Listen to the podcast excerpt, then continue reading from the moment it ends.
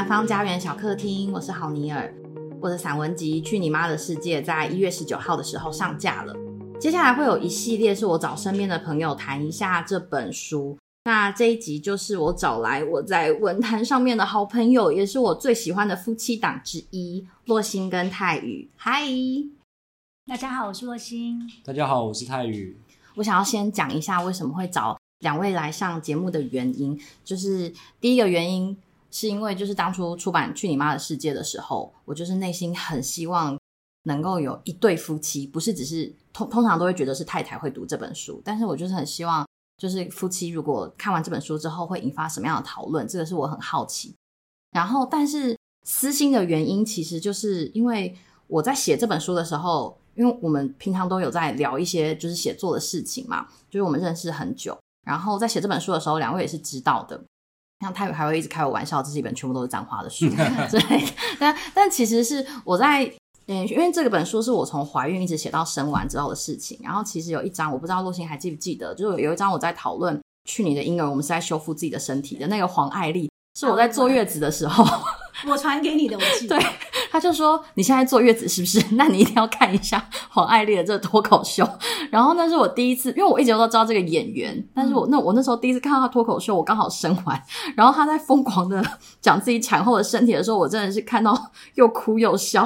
所以我觉得于情于理，我都很希望两位能够做我第一个公开的读者，来谈一下这本书你们看完之后的感觉，然后我们可以有一些对话。嗯、所以我想要先。问一下，就是两位，那你们在看这本书的时候，因为过去我也一直跟你们有讨论过有这本书的写作计划，那真的看到本人的时候，那个心情是有落差的吗？落差，嗯，我觉得没有诶，我觉得他还蛮诚实的。应该说，我觉得，因为我认识你了很久，然后我认识你都是比较。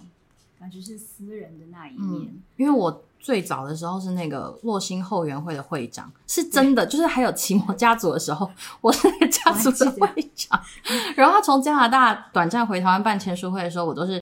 带头要带队去参加签书会的那个，其实这是真的，不是一种比喻性或象征式的手法。然后我还记得那时候有聊天室，然后你还帮我就把关谁要进来跟我聊天。没错，我还要就是一个一个面试，就是这么的骄傲。所以这样讲起来，应该是从我国小六年级到现在也认识十几年了。对，嗯，嗯、um,，我刚刚说说哦，我说因为我认识 你也是很私人的一面。对，所以其实看这本书，我觉得，嗯。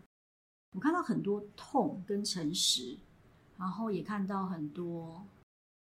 其实应该说，我在看这本书的时候，我没有想到的是你，我想到的是，身为女人，同样是身为女性，然后看这本书的时候，有一种很强烈的焦虑感。哦，对，会让你不舒服吗？有一点点。嗯，其实它是让我有一点害怕，就它里面有太多问自己，嗯，然后的那一种，应该不是单指害怕生小孩这件事吧？嗯。不是，不是单纯只是生小孩这件事情，而是身为女性对自己的质疑还有疑问。嗯、我觉得这本书啊、呃，很多地方你都非常诚实的，或者是说非常直入的写出来。那我觉得这些问号，其实有时候也是我自己问自己的。那或许答案会跟你不一样，嗯、就是我们的出发点是相同，那或许到达的目标是不一样，嗯、但是那个过程的拉扯，嗯，我觉得是让人看的是有。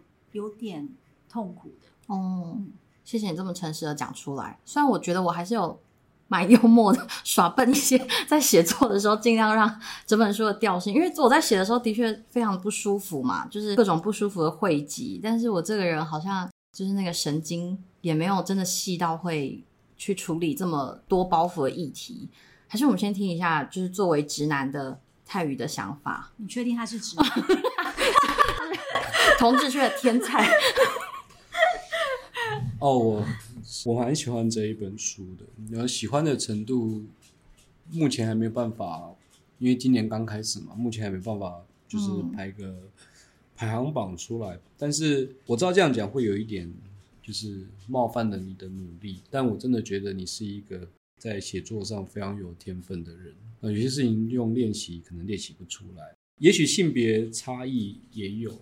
或者是我个人特别投入在故事当中吧，就散文的嗯剧集。嗯，我个人是觉得我看了不怎么痛苦，嗯，因为这个就是，即便现在好像很进步的社会，还是会发生一些很有趣的，说有趣有点太太冒犯了，一些很很荒谬的社会上的现况。嗯，所以我自己是觉得，一边看的时候，阅读的速度是很快的，因为中间不会有什么特别想要停顿的点，而且它很薄。以一个散文来说是，是是非常非常足够的分量谢谢。对，但我必须要提，我第一次写散文的时候，就傻傻的写了快十二万字，你看写的超崩溃，这这很难挤出这么多东西来。但是我觉得我非常喜欢的是你在写一个去你妈的世界，有一点点像是你在对你女儿说的。嗯，没错。对，但是我这本书看起来，当然整整本散文应该是会以你为圆心才对。嗯，但我觉得我看起来不太像以你为圆心。嗯嗯。就是画出来的这一个世界，嗯，有点像是你以其他人为圆心画出来的每一个世界。这是我所从里面看到的作者本人，嗯、就是你们其实你没有在自己的圆心里面，嗯，对，你不是以自己为圆心去去写这样这样的东西，所以我很喜欢这样子的写作方法，然后也让我觉得，虽然里面有一些很生气的地方，很疼痛的叙述，嗯、但是。我必须说，这还是一本让人感觉到很温暖的作品。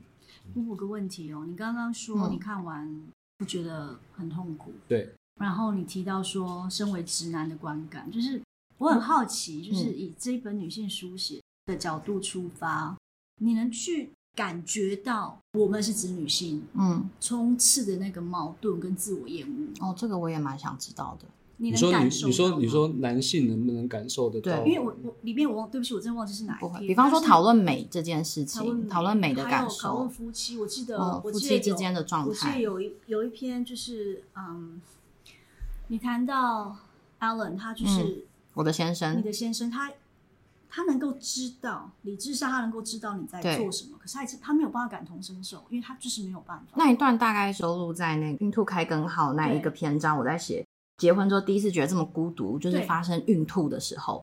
然后那个孤独是因为过去我只要身体上任何疼痛，我觉得男生都是能够感受到的。然后我的先生能够适时的给我一些关怀跟慰问。但是孕吐这件事情跟一般的呕吐完全不一样，所以即便是有吐过的人，好像也很难直接说哦，我懂这种感觉。如果有男生跟我说啊，我就是吐的时候，喝醉吐的时候也很不舒服，我可能会生气。对对对，所以我也蛮想知道男生看完之后这本，就我不希望。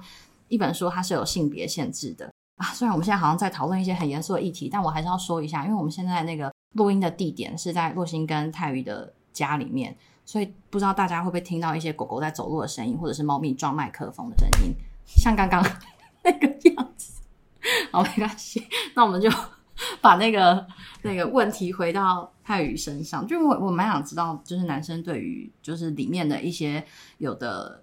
疑问吧，我我我不会直接说是焦虑啦，那可能就是疑问或者是痛的感觉。嗯、这件事情是能够 get 到的吗？我要这样说，有一些特殊的情感在作品里面呈现的时候，你一定得要把它归类为这是男性、嗯、女性、生理男性、生理女性、嗯、心理男性、心理女性，所有的完全不一样的。感受这个一定会在作品里面呈现，嗯、但我会说，我看起来并不那么痛苦，并不是说我感受不了里面的痛苦，而是说我觉得它里面所提出来的所有的事件是让我觉得开心的，这是第一件事。第二件事是，不管是生理男、心理男、直男或者是非直男，在生理构造上如果不同的话，是不是真的能够感受得到那种疼痛？那我举个例子好了，哦、就是每一个疼痛，嗯。同样的晕眩，嗯、你的晕眩与我的晕眩也会不一样。哦、对，孕吐这件事情是比较更难的，就是孕吐只有生理女性会有，嗯，生理男性绝对不会有孕吐。嗯，对于美的要求或者是对于美的焦虑，嗯，通常只要有经过青春期的人，大概嗯，嗯，如果会对这件事情有焦虑的话，因为我有同学是完全不管的。嗯，我举个例子，我有个很好的朋友，高国中同学。有一次我问他，我非常好奇问他说：“嗯，呃，你早上起床大概是几点？”嗯，他跟我说他大概七点起床，七点零三分就可以出门。我很好奇，嗯、我说怎么可能？我说我刷牙就超过五分钟了。嗯，他说早上起来干嘛刷牙？吃东西吃完又是一样的。OK，、嗯、就是会有这样子的男生，他完全不 care 这种事情。嗯、但是我的身边更多的男生是长了一颗痘痘，脸上好多痘痘之后，非、嗯、变得非常忧郁，嗯，不敢抬头见人，嗯，这种对于美自身的美，或者是别人眼中评价的美的东西，无论男女都会一样。就好像男生更会有一些在成熟的人类眼中，嗯、青春期男生会有一些很奇怪的美的，哦、或者是好看的一些比较了。所以刚刚我们提到的，就是对于疼痛啦，对于美这种能不能感同身受啦，或者什么，我觉得它是不容易跳脱这一本书的范畴之外来来去解释的。这样子，嗯，天哪，我很感谢你讲这一段的，因为其实我那个时候在写的时候。我不知道你们会不会啊，就是同在创作的时候，但我在写的时候，我是完全没有考虑到读者群，就是我的理想读者在哪里，然后谁会读到这本书。可是出版之后，好像就变成是一个问题，因为它的定义跟整个书名还有包装，感觉就是非常的女性，而且好像还会主打就是生育过的女性共同有的想法。那我其实那时候有点担心的是，因为其实这本书想要包裹的。当然不会只是生育这件事，它就只是一个契机，它可能是一开始的一个原型。可是后来我想要扩展的东西越来越多，越来越多，所以我觉得你刚刚讲的那一段就是非常有道理。就是的确，即便是好像每个人都曾经头痛过，曾经晕眩过，但是我们所感受到的那个个体细微的差异还是很不同，而且是很宝贵的。嗯，其实你这本书要讲的不就是，嗯，你刚刚讲说。有生育过女性共同的议题，嗯、但是我觉得其实他讲的就是，因为你怀孕的时候一直没有办法把自己放在我们讲的典型孕妇该有的反应，嗯、哦，对，那个痛苦跟摩擦，你没办法，嗯，你无法去理解。对，我不知道大家为什么有小孩之后会这么快乐。对，然后，嗯，为什么你跟别人不一样？对，所以我觉得这本书其实它很有趣的地方，我觉得我喜欢的诚实，就是因为他写出一些或许是我们。有疑问，但是在公开场合、嗯、或者是大家共同的嗯 narrative、嗯、共同的啊、呃、语言之中是没有办法听到的。嗯，哦，对，完全理解你在讲什么。譬如说，知道怀孕的第一件事情是觉得，哇靠，那一定很痛的这件事情，是大家在这一个传统环境里面不会敢第一时间把它拿出来讲的。哦，就是而且带带一句脏话这样出来，又或者我说，就像我自己因为没有怀孕嘛，嗯，那其实我心里面一直有一个我很不想要说的事情，就是我无法接受自己变胖的样子。哦，对，泰宇应该知道我以前吃忧郁症的药，然后我体重是现在十公斤，多了多十公斤，多十公斤。他一直跟我讲说那不胖，可是我那一阵子我真的就是忧郁又更忧郁，因为我觉得我回不去我以前我想要看到的样子。但是我全部同事都跟我讲说，你这是正常体重，嗯、可是我无法，我我无法原谅自己。因为你之前真的太瘦了，但我完全可以理解。就是那那种无法原谅自己跟无法接受自己，嗯、我觉得在里面，然后那个拉扯，嗯。嗯，这本书我我喜欢那一些东西，因为我觉得你讲出一些，有一些有一些无法接受是自身的，不是别人告诉你那个 OK 的。你讲这个让我想到，因为我那个时候好像刚验到两条线，嗯、我就先跟你讲了。比我先生还早知道这件事，对我来说，它是一件很大的事情。虽然我结婚了，但是我没有想过要怀孕。对每个人都是很大的事情。但是，但是因为有些人会觉得，哦，你结婚了，那怀孕可能是很很自然的。对，有些人会觉得，哦，那我我就想说，差不多应该是你了。我我听过有些人跟我讲这些话，但是我记得我那个时候跟若星说这句话的时候。嗯你是直接问我说：“那那你现在还好吗？”他甚至没有跟我说：“啊，恭喜，就是太棒了，什么就是这些。我”我我已经听到，我很想哭，但是我不知道该怎么办的那些恭喜之声。他是第一个跟我说：“那你现在还好吗？你很不舒服，对不对？”在我心中，我就像我妹妹一样，我都觉得你好像一个未成年就怀孕的小孩 子。你你妈知道吗？是因为我认识你的时候真的很小。你要跟教官说吗？对，就是对，因为但是我那个时候听到的时候，我我是在花园火车站，我那时候刚结束一个工作，然后我就传讯息给你，看到你那时候回来，就是问我说还好吗的时候，甚至还问我说你现在知道这件事情吗？他有关心你的身体吗？什么的，就是马上就是进入到一些非常一针见血的一些问题，还说我听说男生对这种事情的反应都比较后知后觉，那你到底还好吗？的时候，我真的有一种我的天哪，怎么原来我是在等这一句话吗？我在等人关心到我的身体，而不是我的肚子、我的子宫吗？就像奥里说的，“fuck the baby”，对，就是 “house mom”。嗯，反正就是我在写这本书的时候啊，一开始，呃，他我的出发点也是这个样子，因为过去好像有一些痛苦的状态，我觉得我是可以通过阅读来排解的。可是，在写到这本书的动力是觉得，我好像读到跟生产有关的书，我都觉得好多的温柔哦。就是，对嗯，就觉得大，因为那时候你有寄本书给我看，对你还记得吗？对，因为我那时候有好像有察觉到，因为跟你聊天的时候，嗯、你不太知道把自己放在哪一个位置。我就是觉得我好像暴露自己的痛苦，那就表示我在厌恶我的小孩。对，好像那是不能说的，嗯、就是一个女性可以在怀孕的时候觉得说。可以先把自己放在前位，嗯、不是把小孩子放在前位。那一种对话好像还不能。但它又不是一个正反两面的牌，所以我就是一直在思考我自己的状态是什么的时候，之所以这整本书等于是就是在那个时候通过一种层层复杂的对话，甚至到最后已经脱离了小孩或者是怀孕这件事情本身，我想要讨论的是。女生这件事，比方说，其实我在录第一集的节目，就是上周的节目的时候，我有讲到，那个时候在取书名的时候，我也是想问，女生什么时候变成一句脏话？就是为什么“去你妈的世界”是一句脏话？嗯，那如果是去你爸的，去去谁的？那他是不是就不是了？对，就是我我觉得这件事情也蛮奇怪的，在我整个写作过程的时候，我都反复在思考。其实我到现在也还是没有一个答案啦。我并不是在为了追求一个答案而写。两位听说都读完这本书了，超级快！我两周前才寄给他们。就是我想知道，就是有没有一些对于这本书的提问，我们可以趁这个机会来做一下对话。呃，首先“去你妈的”这句话为什么变成脏话？是因为如果提到对方的母亲，母亲是很神圣的。嗯，提到母亲的这件事情，要你要去去它，去其实是一个脏字的替代啦。嗯、对，就是更脏的字的替代，嗯、所以呃要去。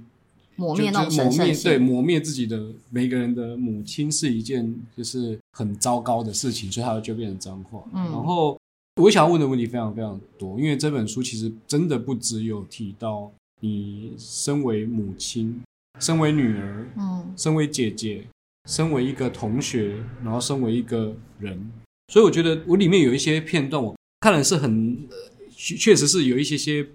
难受的，就是我难受的是为了就是这本书里面的你而觉得很难受的。例如，我完全可以感受得到你怎么样去从别人的手上把好粮接到自己家里。哦、那我是一个非常非常我的狗狗，嗯，我是一个非常非常喜欢动物的，非常喜欢狗啊猫。我喜欢猫当然是这几年的事情，嗯、我非常喜欢非常非常非常喜欢狗，嗯，然后。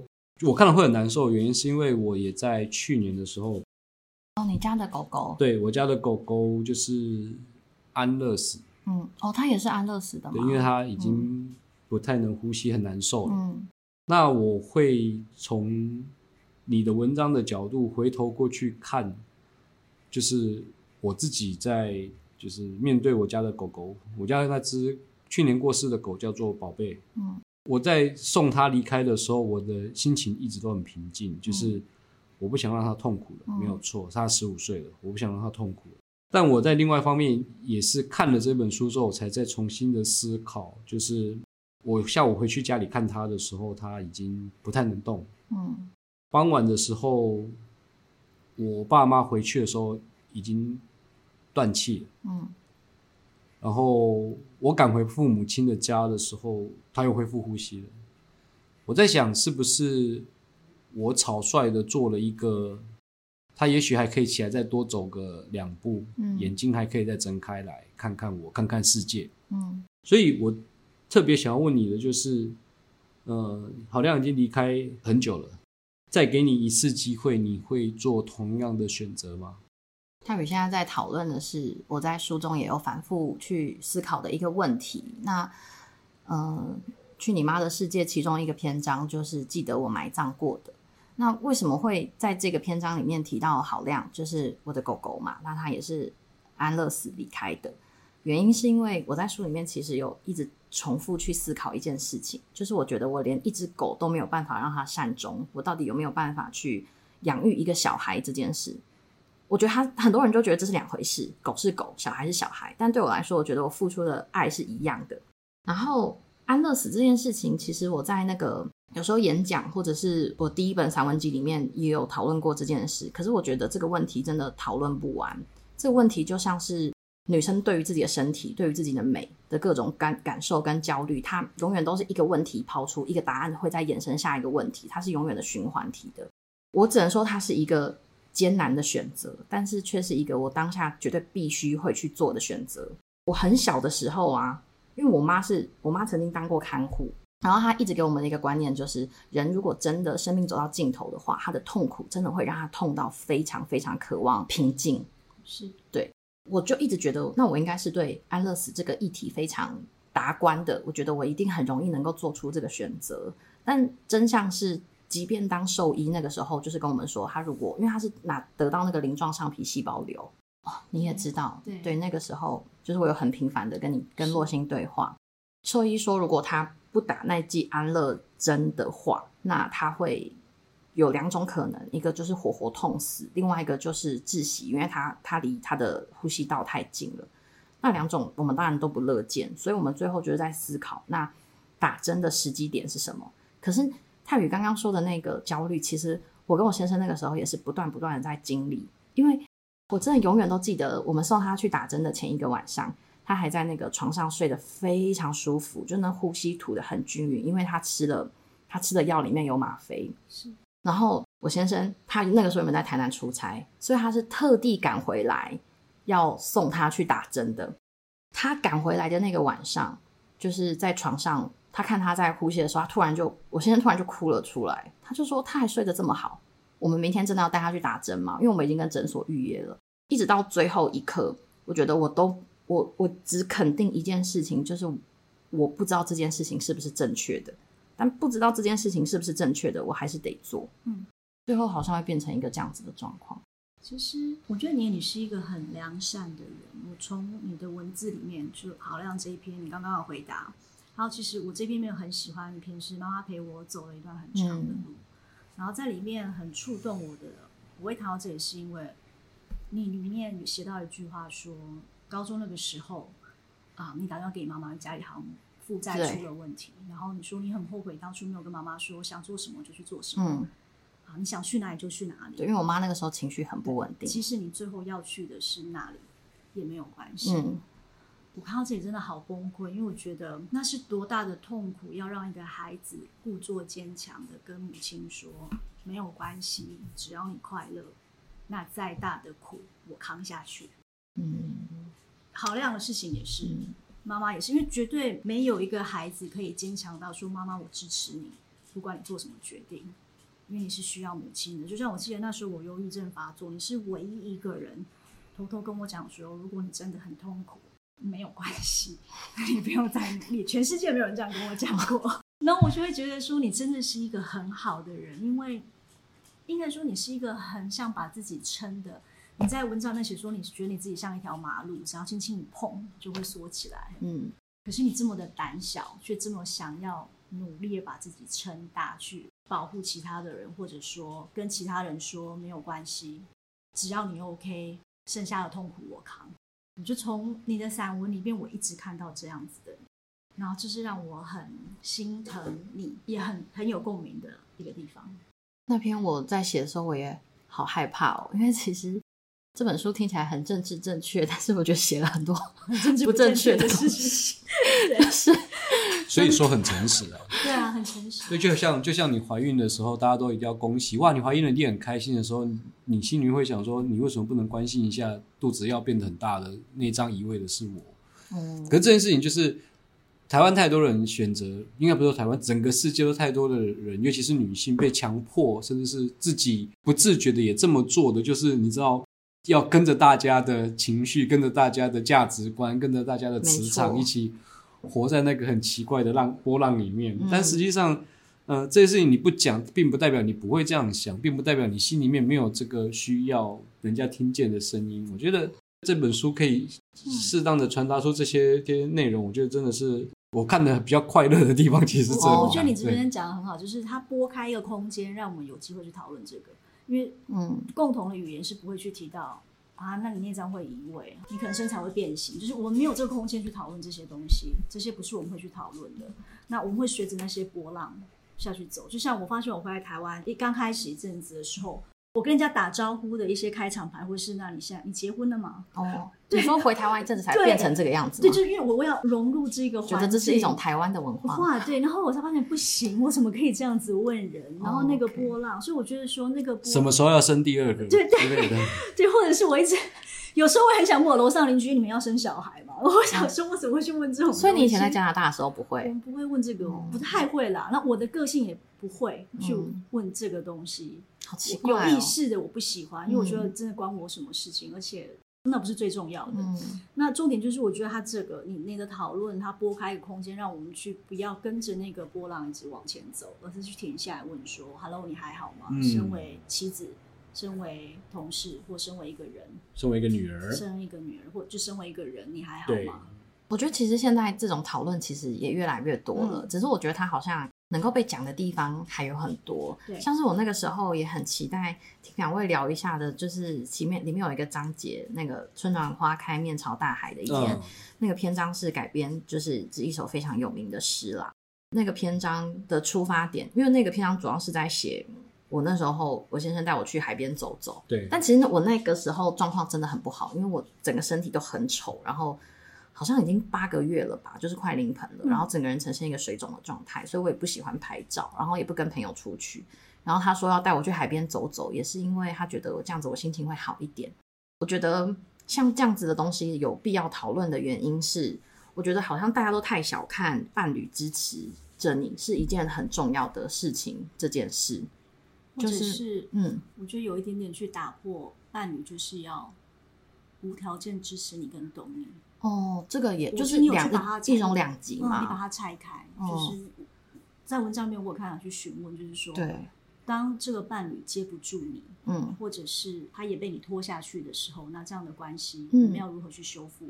就我们是不是就要要去恨他，或者是像是现在很流行说的，那就是什么求生意志啊？要那个丈夫要说好话，丈夫说好话就是求生意志，然后不然就是有一种杀夫文化在里面，好像。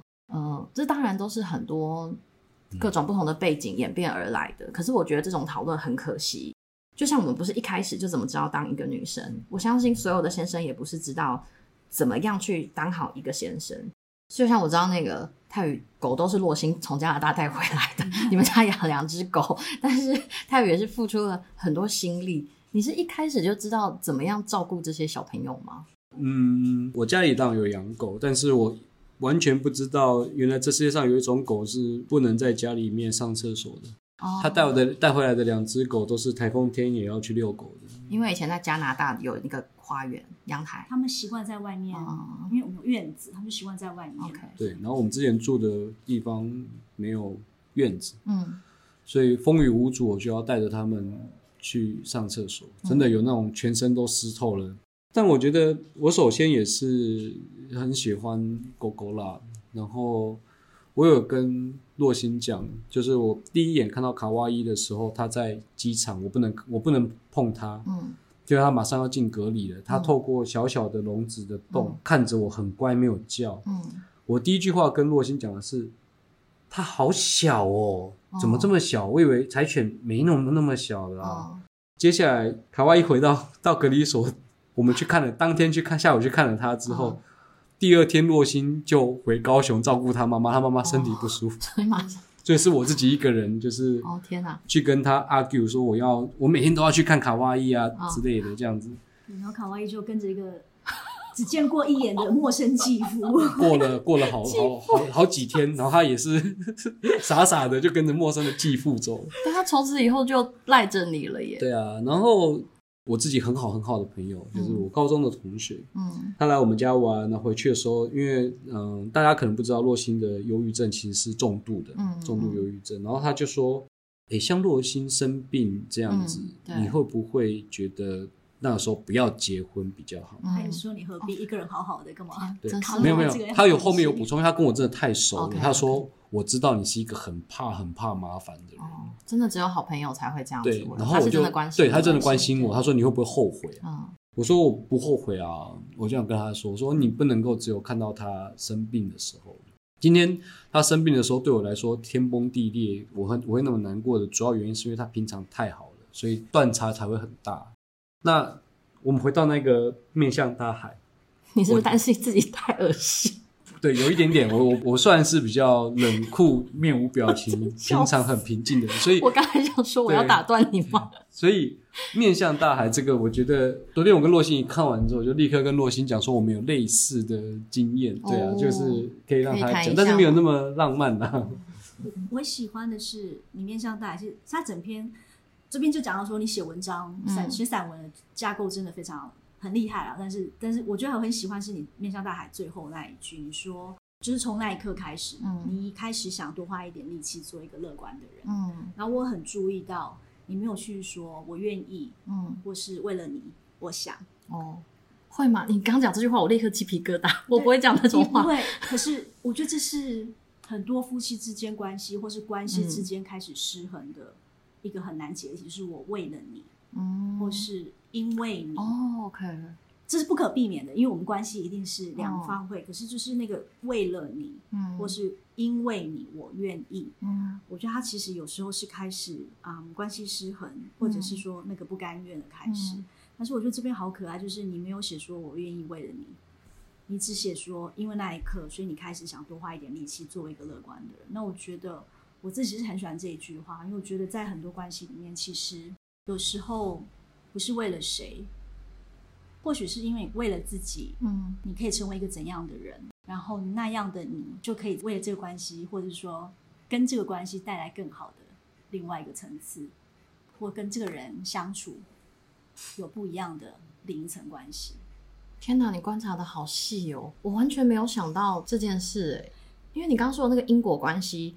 真的很恐怖，可是很容易在不自觉的过程中就……因为我自己就是这样不自觉，因为我很喜欢你那句话，嗯、所以我把你的文章合起来说，我就想说啊，这句话写的真好啊、呃！为了你，我开始想多花一点力气做一个乐观的人。但是我就停了一下，我说等一下，他又写为了你嘛，嗯、所以我还打开回去看，那我才发现说你的里面是没有为了你的，而是因为这一切让你想要成为一个乐观的人。天哪，你也讲得太好了吧！我要哭出来了。我我就很，我就觉得这个是一个很值得省思的，因为我到现在我自己也会啊，跟他我说我为了你怎样怎样怎样，那这就基本上就吵架的开始嘛。哦，所以你们过去会因为这个原因，到现在还是啊。所以有过这样子的讨论。所以什么时候要讲我们那一段呢？啊？什么那一段？就是我们也有面向大海的那一段啊，就是我们开着车。哦哦，对我那时候忧郁症很严重的时候，嗯、其实泰语也是不太知道怎么面对，嗯、就像你说的，你说原来夜色如水。是这样解释，嗯、就是把两个人带去很黑的地方，对把两个人的月亮都吃掉。嗯，那我的忧郁症，我觉得其实是把他的光彩也吃掉。嗯，那那时候他真的不知道该说什么，该做什么啊？他就有一天跟我讲说：“那不然我们开老咪，我带你去逛一逛。”老咪是你们的车吗？我们的车，有一台小小的车。嗯，然后就就那时候晚上吧，七八点。那你愿意走出去也很不容易。那时候为什么我愿意走出去？首先呢，那一台老咪是一九八九年的 Mini Cooper，OK，他买给我的生日礼物，OK，对我买给他的生日礼物，然后买回来之后都没有开，嗯，一直摆着。那一天他非常的忧郁，就是其实已经发病了，但是不到那种炸裂的状况，嗯，持续了两三天，不知道该怎么办了。八九点，快十点了吧，那个时候。他愿不愿意走出去？其实，嗯，其实这个问题真的说的很好。他其实是不怎么想出门。嗯，嗯，我记得我那时候问他的时候，他一直说他好累哦，你记得吗？嗯，好累哦，我不想出去。我就跟他说，可是我想去试试看车子。嗯，你陪我去嘛，就附近开一开就好了。嗯，然后我就有点半硬拖着吧，让他坐在那台他的生日礼物上面。嗯。然后绕了一圈之后，我就下车换他开。我说：“你开开看，你开开看。嗯”他就自己就也在附近的巷子绕了两圈，然后我在跟他解释，就是这种老车大概要怎么样怎么样，嗯、就讲的一副非常直男的模样，故意表现出来的样子。对，但他回来之后，他就跟我说，嗯、就是他其实很开心，嗯，可以这样子。只是去路上晃一晃，嗯、大概半个小时吧。嗯，其实就像文章里面讲的，我觉得以前我会陷入一种你应该要了解我现在有多难受，嗯，但是后来就像你和你写的，不是他应该或不应该理解，而是他愿意。其实他不知道为什么你会这个样子，他愿意试图去嗯。陪在你身边。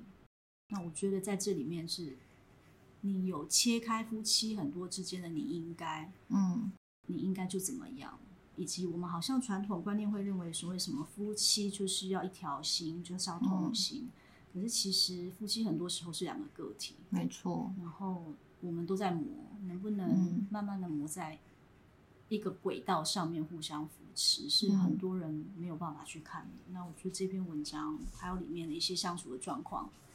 是我很开心，你能写出政治不正确的夫妻相处之道。